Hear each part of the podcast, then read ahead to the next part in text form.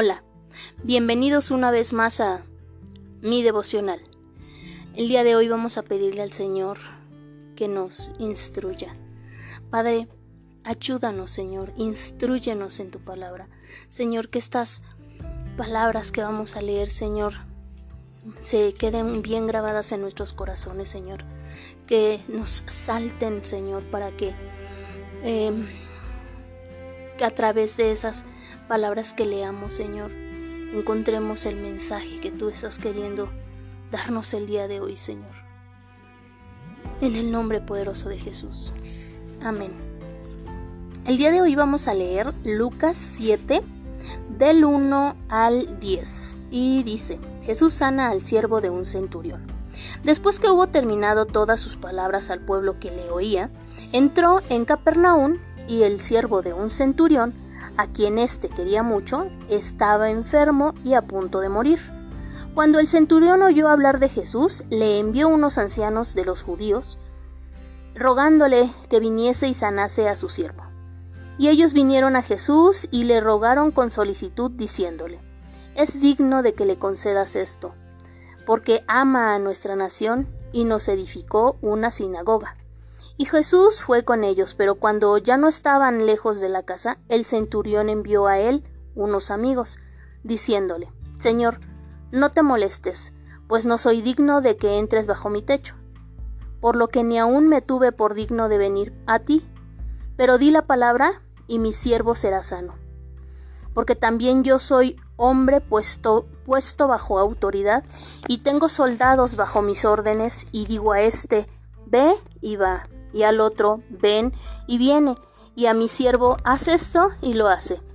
Al oír esto Jesús se maravilló de él, y volviéndose dijo a la gente que le seguía, Os digo que ni aun en Israel he hallado tanta fe. Y al regresar a casa, los que habían sido enviados hallaron sano al siervo que había estado enfermo. Bien, esta parte la verdad es que me llama mucho la atención porque mm, a quienes en el 9 dice, en la segunda parte del 9 dice, os digo que ni aún en Israel he hallado tanta fe. Era un centurión, era romano. Entonces, eh, se supone que ni siquiera creían en, en el Salvador o en el Mesías que les iba a ser mandado. Entonces, pero escuchó acerca de lo que Jesús estaba haciendo, acerca de que sanaba. Y entonces, em, pues el, centurión mandó a, a, unos ancianos de los judíos para que le rogasen que viniesen y salvase, sanase a su siervo. Y fíjense que cuando los ancianos judíos trataron de convencer a Jesús, él fue con ellos, pero dice, en el 6, pero cuando ya no estaba lejos de la casa el centurión, envió a él unos amigos, diciéndole, Señor, no te molestes, pues no soy digno de que entres bajo mi techo. Eh, en esta parte a mí me llama la atención como, eh, sin ser judío, sin ser, mm, saber lo que le mandaban la, las enseñanzas, ¿no?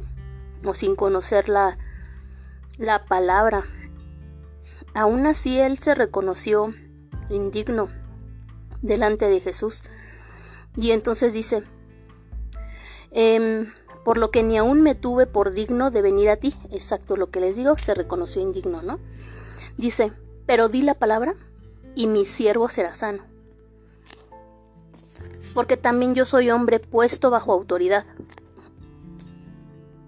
Y tengo soldados bajo mis órdenes. Y digo a este, ve y va, y al otro ven y viene, y a mi siervo haz esto y lo hace.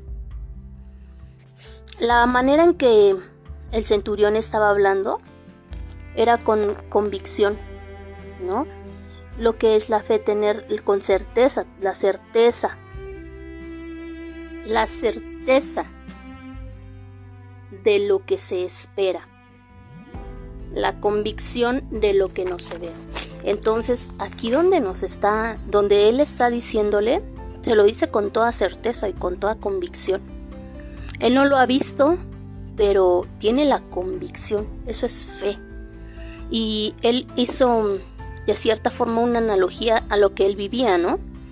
Que él vivía esto de, de decirle a, a los soldados, ve, y, los soldados iban, ¿no?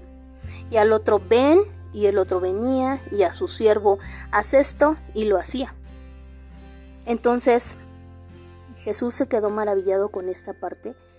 La fe de este hombre movió el, poder de, de, sanación para el, para el siervo del centurión.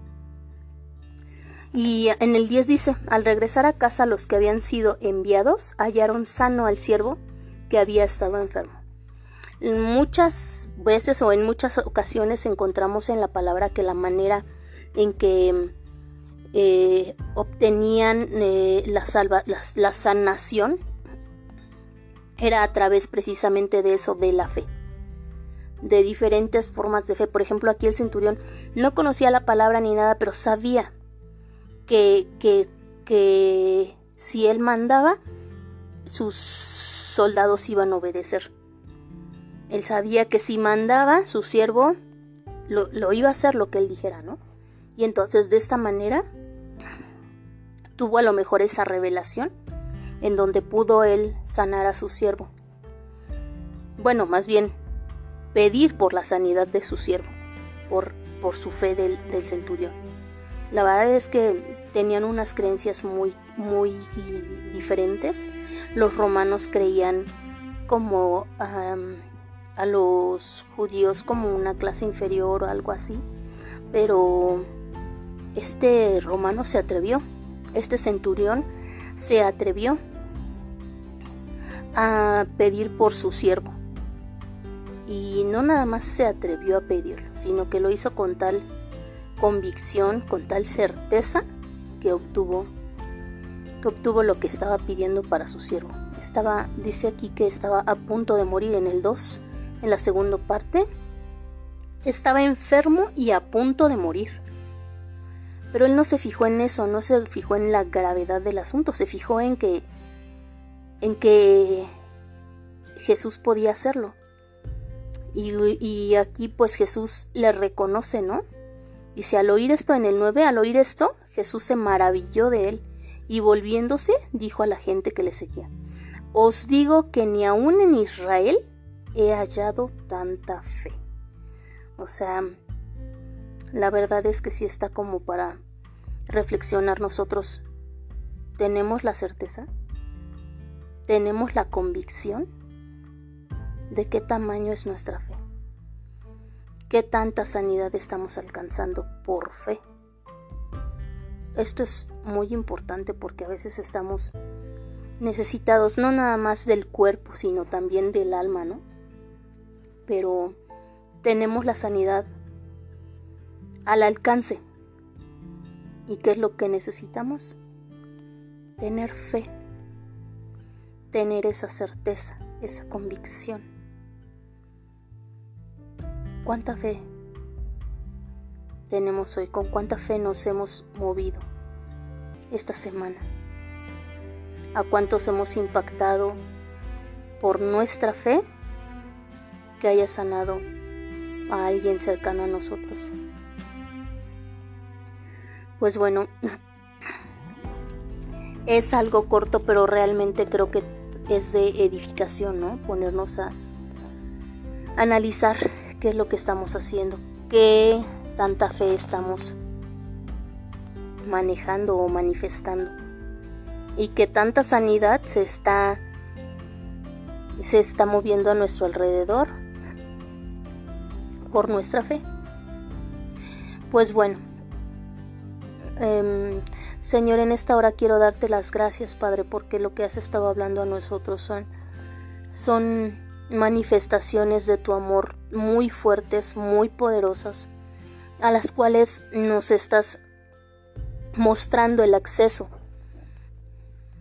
Y te pedimos que nos fortalezca, Señor, para que podamos tomar esos, esos accesos, Señor, para que podamos, Señor, ser esos instrumentos de sanidad para otros a través de, de nuestra fe, Padre, en el nombre poderoso de Jesús. Síguenos instruyendo, no nos dejes nunca, camina siempre con nosotros, Señor. Queremos ser esos instrumentos de, sanidad para otros, Padre, en el nombre poderoso de Jesús. Amén. Amén. Muchas gracias por escuchar y compartan conmigo, ya saben, es de edificación. Bendecido día. Dios le bendiga. Bye.